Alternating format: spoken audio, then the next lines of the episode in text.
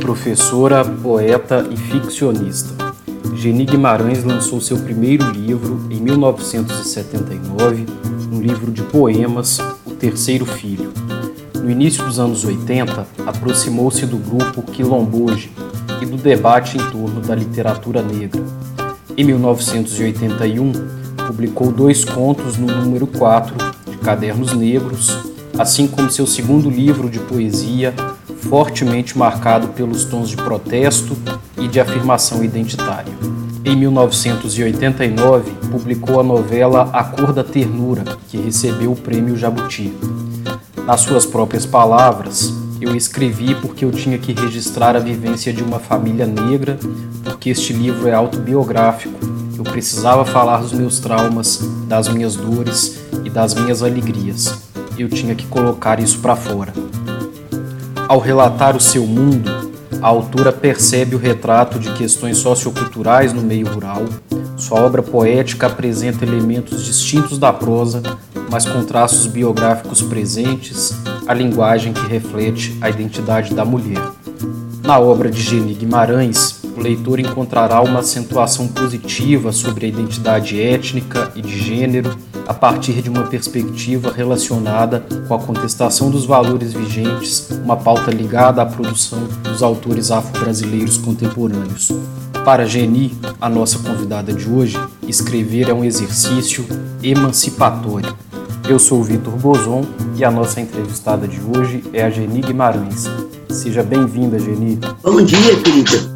Tudo bem? Ah, tudo bem. Antes de mais nada, muito obrigado. Obrigada a vocês por me escolherem. Vamos lá para essa entrevista. Jornal Televisão está no ar, mas eu sou bamba bamba. A lógica se move e deixa estar.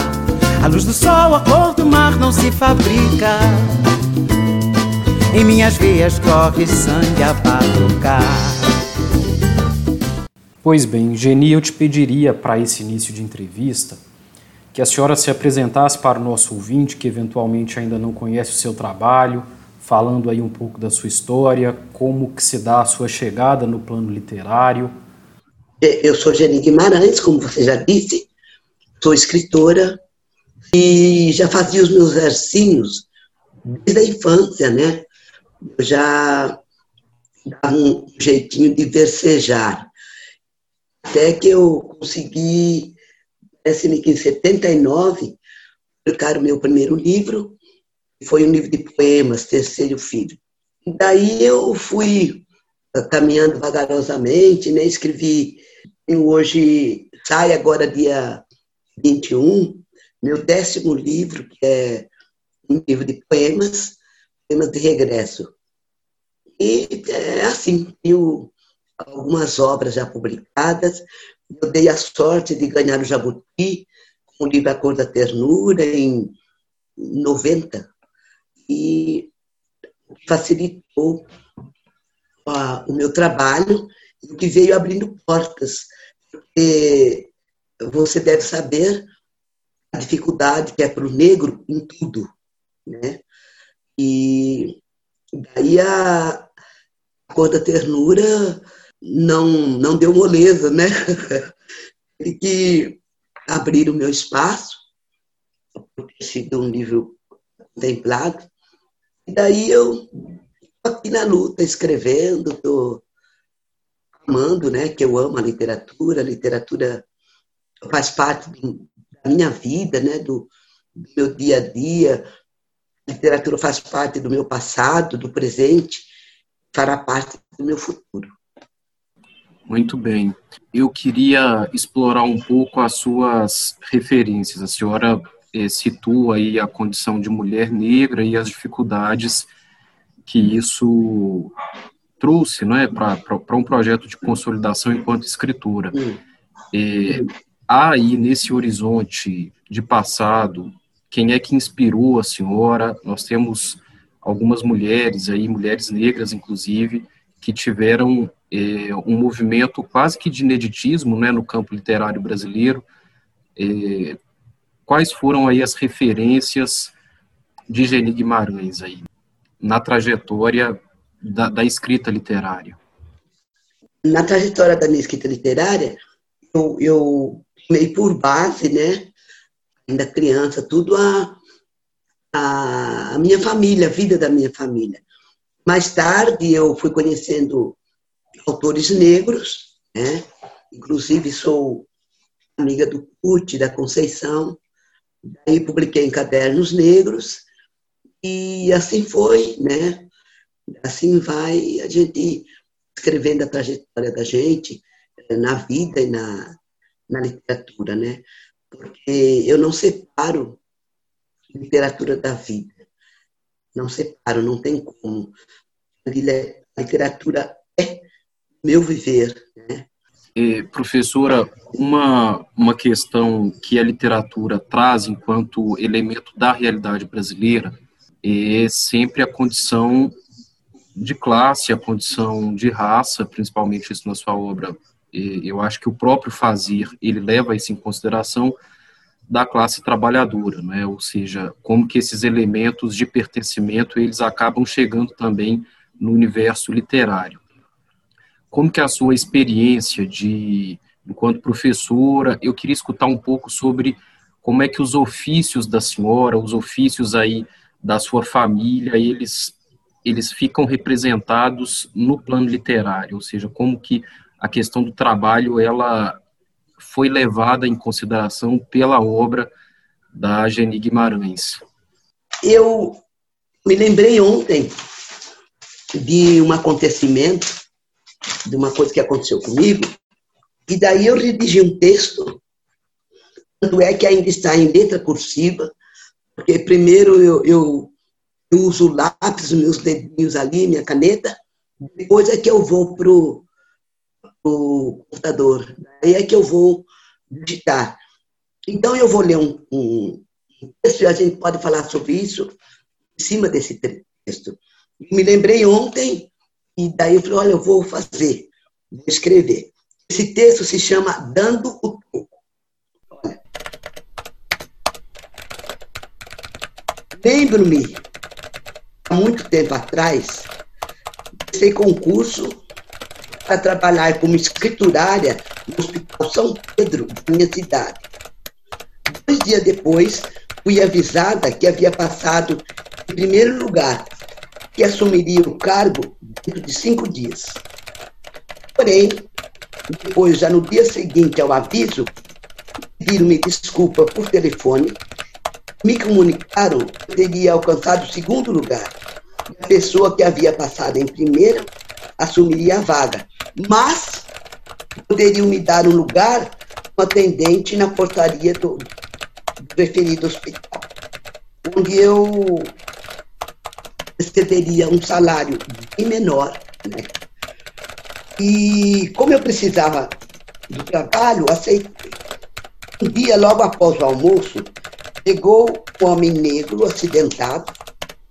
Ele havia sido atropelado por um carro e, inadvertidamente, bateu no pneu traseiro da sua bicicleta. Eu preenchi a vaga de atendimento. Como o lugar estava tumultuado, com muitos pacientes esperando, resolvi já conversa com o acidentado, que era negro, como já disse, e tinha 42 anos. O Calixto, o que aconteceu? Eu estava vindo da lavoura, o doutor Queiroz, por passar, bateu na roda da minha bicicleta, eu caí, como a irmã pode ver, machucou a minha perna até que quebrou. Cadê o. Ah, meu patrão explicou-me. Foi a casa tomar um banho. Vem aqui depois. É muito bom. Nem me chama de Calixto, me chama de Preto Velho. Não aguentei fui além. O senhor deve ganhar mais ou menos, não é? Afinal, o seu Queiroz é um homem bom. Olha, moça, o salário não é lá aquelas coisas mas ele dá uma cesta básica, os remédios só desconta na ficha de pagamento, na folha de pagamento, no dia 15. O pessoal lá da fazenda vive dizendo eu poderia ser o administrador, porque eu sou danado de esperto. Mas o seu Queiroz me elogiando. Ele diz que não tem ninguém melhor que eu no cabo da enxada. E apoio quem no meu lugar? Neste exato momento, chegou o patrão. Foi para perto do seu Calixto, descontrolado, se pôs a gritar. Que você não olha por onde anda? Eu quis o acidentado. Você continuou berrando o patrão. Vai lá e olha o que você fez no meu carro. Acabou com a porta. E agora, a sua bicicleta só entortou o guidão.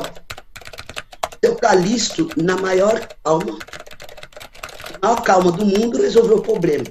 O senhor me dá o seu carro, eu te dou a minha bicicleta.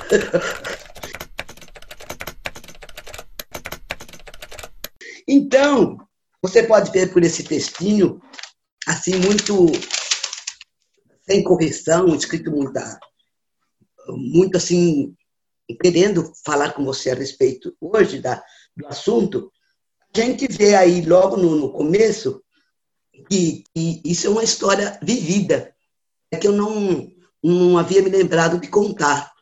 Contando piadinhas com a minha neta, me lembrei dessa passagem, né? ela achou muito engraçado o homem querer trocar. Ah, então vamos trocar o carro pela minha bicicleta. Você vê aí essa coisa, essa questão do trabalho. Apenas 5% dos negros ocupam uh, cargos de chefia, uh, gerência, né? E eles jogam a gente para essa questão, eles baixam a gente para essa questão, sem às vezes a gente nem perceber. Foi no meu caso, né? Eu havia passado em, em primeiro lugar, mas depois me avisaram que o lugar não era meu e me deram, então, o, o cargo de atendente. Aí está o porquê da baixa renda negra, né? Porquê desse racismo terrível camuflado. E depois outra parte que eu uh, coloco aqui é quando, quando ele é tratado com um tremendo descaso. O patrão que o havia atropelado deixa-o no hospital, vai para casa tomar um banho. O descaso cotidiano eu vejo, sabe? E ainda nos leva, não a mim, mas a muitas pessoas, achar que está certo. Né? Achar que está certo, coitado do patrão. Tem que tomar um banho. Então, assim, essa, essa coerência deles é incoerente com a nossa com a nossa postura, com a nossa visão. Por isso é que eu digo que o negro tem baixa renda, ainda vem o abuso, né? Dá uma cesta básica, né? Dá um salarinho, dá uma cesta básica e só desconta o medicamento no dia do pagamento. Uma coisa que acontece realmente porque eu sou muito observadora. Aliás, acontece ainda, né? Eu sou bastante observadora e, e, então vejo isso. Depois, olha bem, mesma coisa. O senhor Queiroz disseram para ele que podia ser o administrador da fazenda. Mas o senhor Queiroz disse o agrado não tinha ninguém melhor que ele no cabo da enxada. Marães e outras pessoas. Do, do, aí está sendo negociado salário melhor, né? uma posição melhor dentro da, da empresa. Essa coisa né, de, além dele ter atropelado o, o moço da, da bicicleta, o seu Calixto, ele acha que ele que foi a vítima, né? Ele atropelou com um carro, acha que foi a vítima, questiona quem vai pagar o prejuízo. É por isso que eu amei o seu Calixto. Disse que, tudo bem, então, você me dá o seu carro, eu te dou a minha bicicleta. Foi uma, uma proposta inocentemente justa. não é? E assim eu, eu vejo essa, essa questão. Ah, na literatura, por exemplo, nós, os negros, agora estamos tendo uma maior, maior possibilidade de publicação. Mas até chegar nisso, você tem que provar muitas e muitas vezes que você é ótimo. E vou continuar lutando por isso. Enquanto eu tiver fôlego, eu vou escrever e vou falar, né? Porque eu tenho como outros escritores negros, intelectuais negros, a missão de conduzir né, tanto negros e brancos para uma, um evento de justiça. Eu tenho que uh, informar né, a negros e brancos que ser diferente não é ser inferior. Né? Então, tudo isso eu busco trabalhar no meu texto. Eu já lidei com racismo com, minhas netas, né? com medo, mais o um medo, né? E eu tenho uma neta que ela tem 13 anos hoje, numa época ela começou a ficar com febre na hora de escola. Nós ficamos desesperados, levamos ao médico, não tinha nenhuma infecção. Depois ela, eu chamei, um pouquinho mais de jeito para isso, né? Porque sou avó. Eu chamei e falei, olha, por que você não quer ir na escola? Você que não quer. Falei, uh, vó, a professora não gosta de mim. Olha, eu falei para ela, por que ela não gosta de você? Ela falou? Ela falou, não, vó, eu sinto. Dá para você entender isso? E manifesta isso pelo corpo. Então, olha que loucura. E, e é isso mesmo, a gente, de alguma maneira, a gente põe isso para fora. Nem todos percebem, né? Nem todos vão ver o que é. Porque no caso da minha neta, nós já havíamos uh, levado ao médico, não estava com garganta inflamada, nada. Daí eu pensei, olha, aí tem. Eu, quando eu chamei, conversei com ela. Ela me deu essa, essa resposta óbvia. Não, ela não disse, eu sinto. Daí, a partir disso, ela é hoje, da nossa conversa, eh, sempre, né? Ela é, uma, é hoje uma menina que ela dança, ela é bailarina, ela se vê negra, negra mesmo. E o importante que eu acho também nisso é que ela tem um espelho, ela tem uma referência, eu sou a referência dela. Assim como outras uh, crianças devem ter referência, né? Eu quero ser a referência de a outras crianças, adolescentes e adultos, né? E, e a dificuldade, que a dificuldade existe, de se colocarem numa sociedade preconceituosa. Uma outra neta, filha do, do meu outro filho, ele é casado com uma mulher branca, ah, uma pessoa maravilhosa, e tem a, a minha neta, ela no começo ela não aceitava o cabelo dela. Daí foi assim, e ela tinha o cabelo lindo, sabe? Aquele cabelo, mas ela não aceitava. Daí nós, gente, né? Eu, meus filhos, conversando, falando, ela não tem o menor problema hoje, entendeu? Ela, elas curtem tudo que, que é, vem do negro, elas curtem o meu trabalho, outros trabalhos. Então, eu acho que nós temos, nós, os, os escritores negros, qualquer pessoa que sabe falar, temos que trabalhar isso. Inclusive, trabalhar a criança não negra, né? Para essa comunhão, para essa visão né?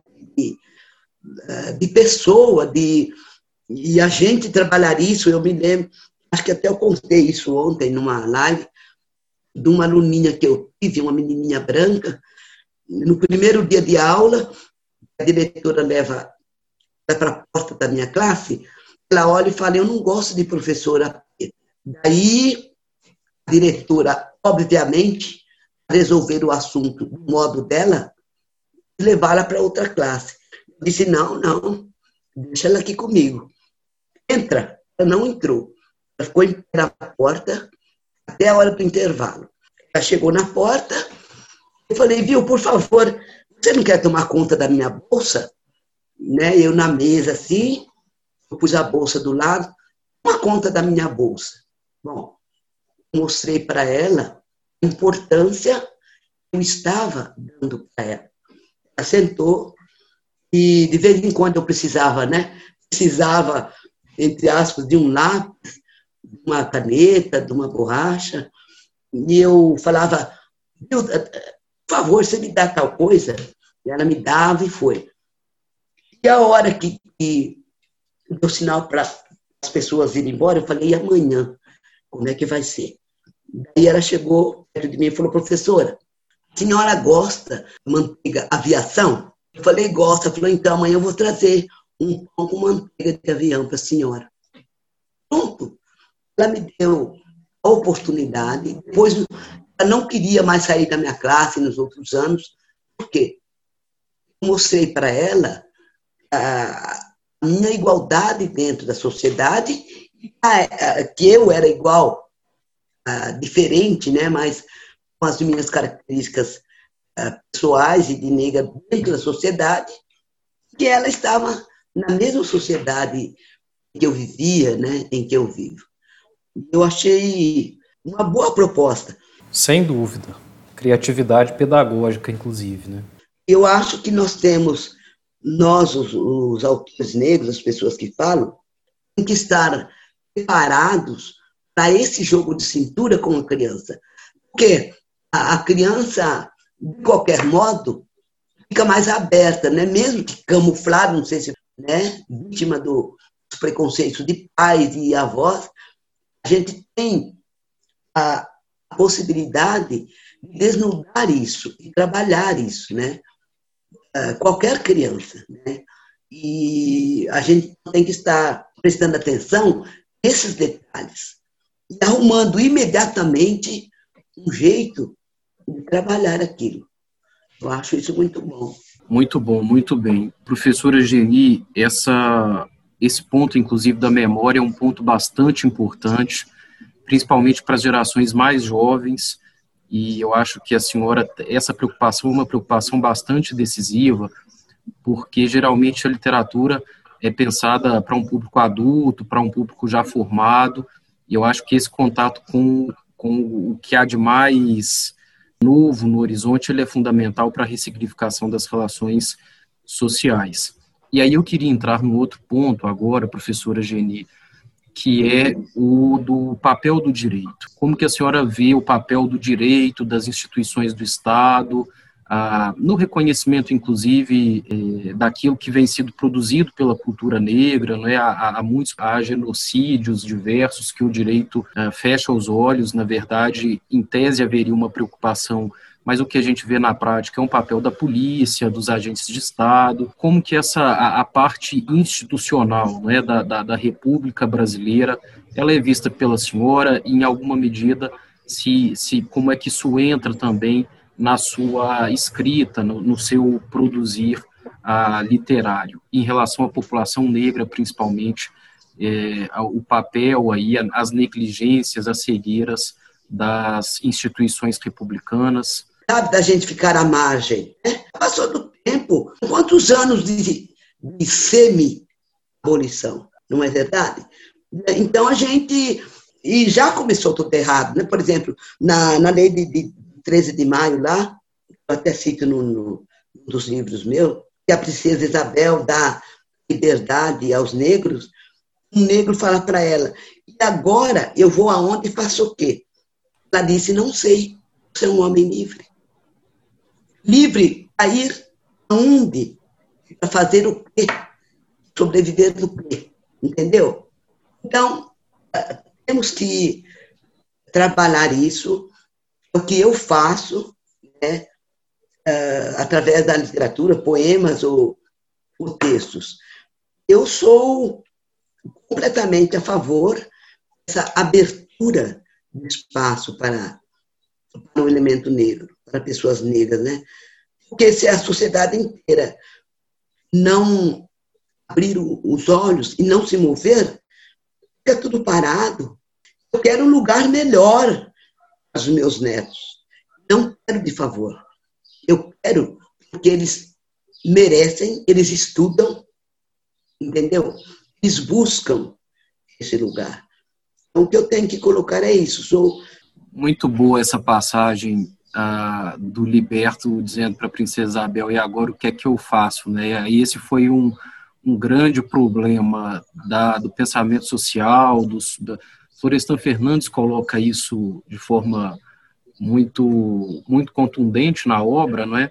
Como é que a abolição formal da escravatura ela foi insuficiente do ponto de vista da cidadania, cria uma sociedade racializada e, e ouvir isso da senhora é, é perfeito, quer dizer, é, em uma frase resumir um grande problema da estrutura social brasileira, né? É a grande lacuna da lei de 13 de maio que, que sinaliza seus traumas até o dia de hoje. A professora Geni, é, como é para a senhora, depois de ter se inserido no campo literário durante tantas décadas, a ter vivido por processos, inclusive a ditadura militar, processo de redemocratização, avançando depois pelo ineditismo de um partido, como dos trabalhadores, ter chegado à presidência da República, como é viver, produzir, escrever no Brasil de 2020, com todo esse processo, com toda essa loucura assolando aí a vida de todos nós.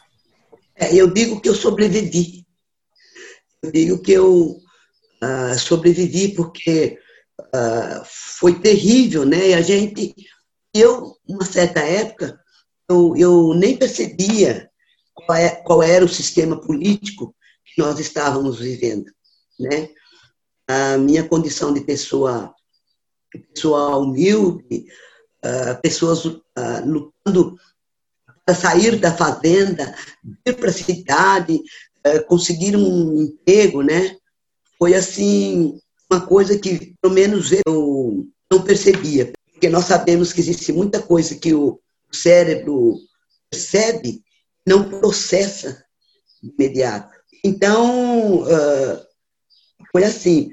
Eu acho que algumas pessoas, poucas ainda, estão nesse processo de, sei lá, deixar ou permitir que a gente viva né? É, tentando alguma coisa que a gente viva a nossa vida digna, né? De trabalhadores, porque hoje nós vemos que a maior parte de moradores de rua são negros. Vai falar que ele é vagabundo? Vai falar, saber como é que ele chegou ali, né?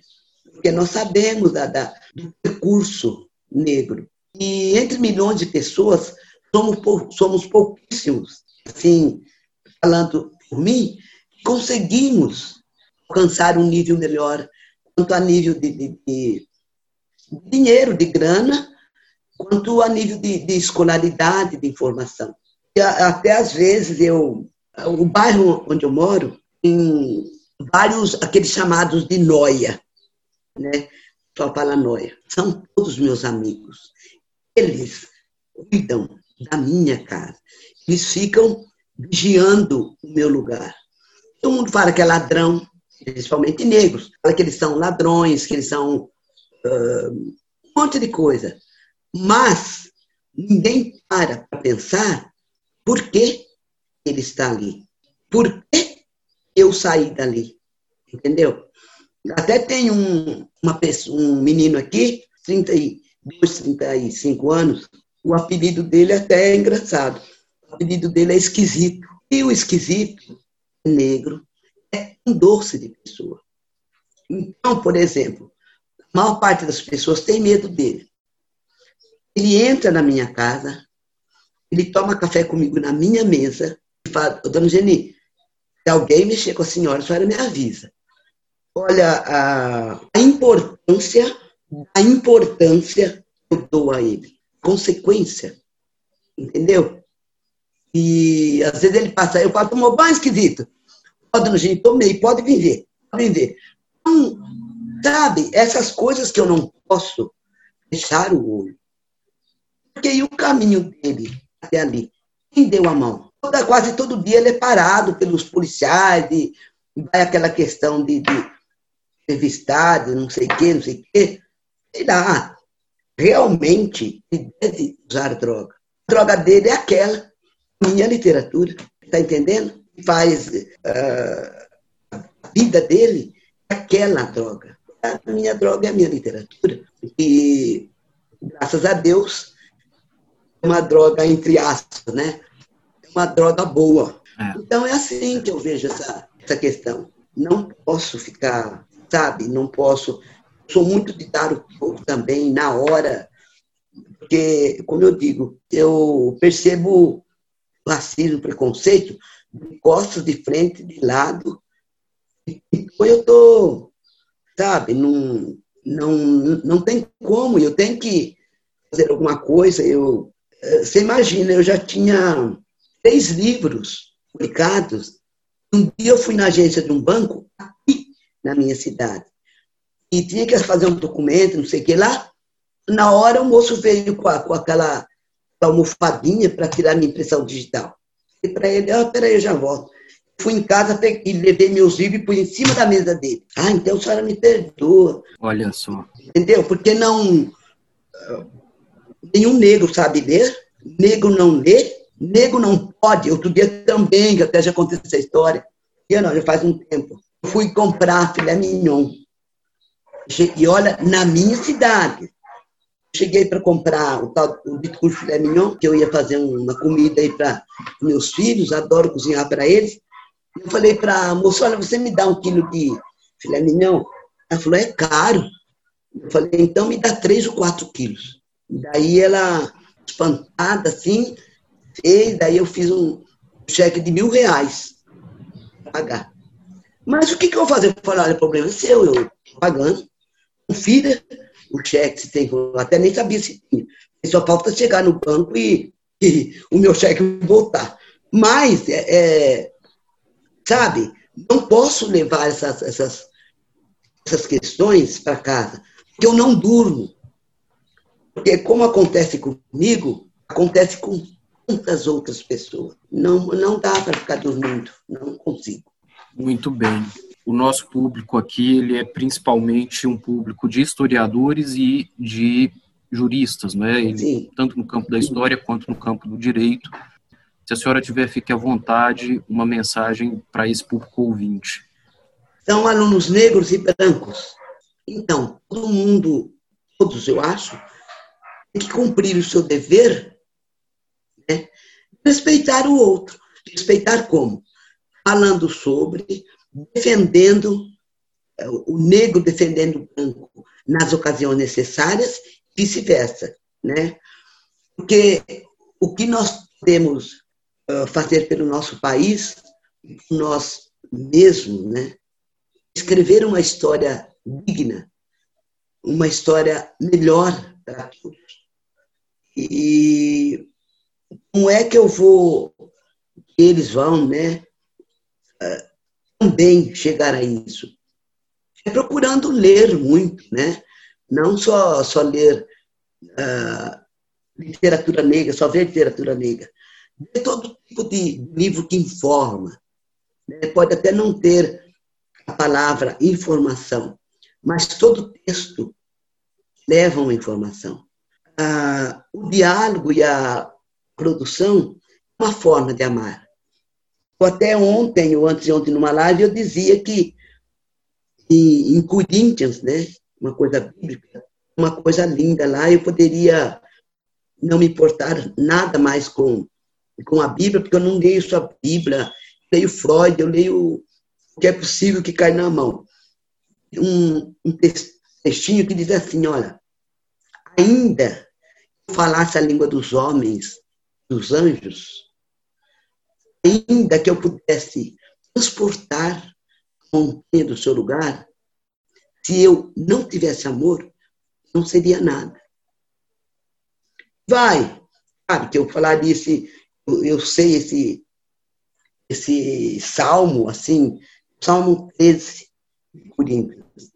Porque a base da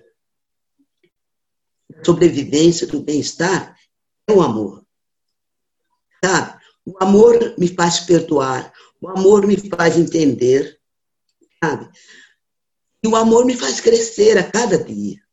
Então, tudo que você você colocar os dedos, colocar a mão, tenha a missão de fazer crescer. Só quem ama promove o crescimento dele próprio e dos outros. Sou bastante assim, bastante motiva, né? E às vezes a, não sei até quanto ou quando a emoção às vezes atrapalha, né?